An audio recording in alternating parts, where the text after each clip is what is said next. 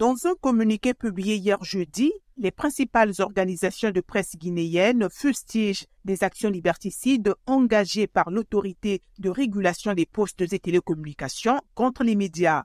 Elles condamnent cette censure qualifiée de recul de la démocratie et annoncent leur décision de ne plus participer à la semaine des métiers de l'information et de la communication organisée par le gouvernement et qui est en cours. L'influente Association des blogueurs de Guinée, Ablougui, parle de méthodes rétrogrades qui déshonorent la Guinée.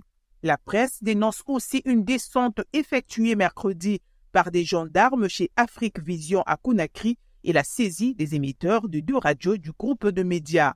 Ces agissements coïncident avec un appel à manifester lancé par l'opposition et la décision de la junte à réquisitionner l'armée.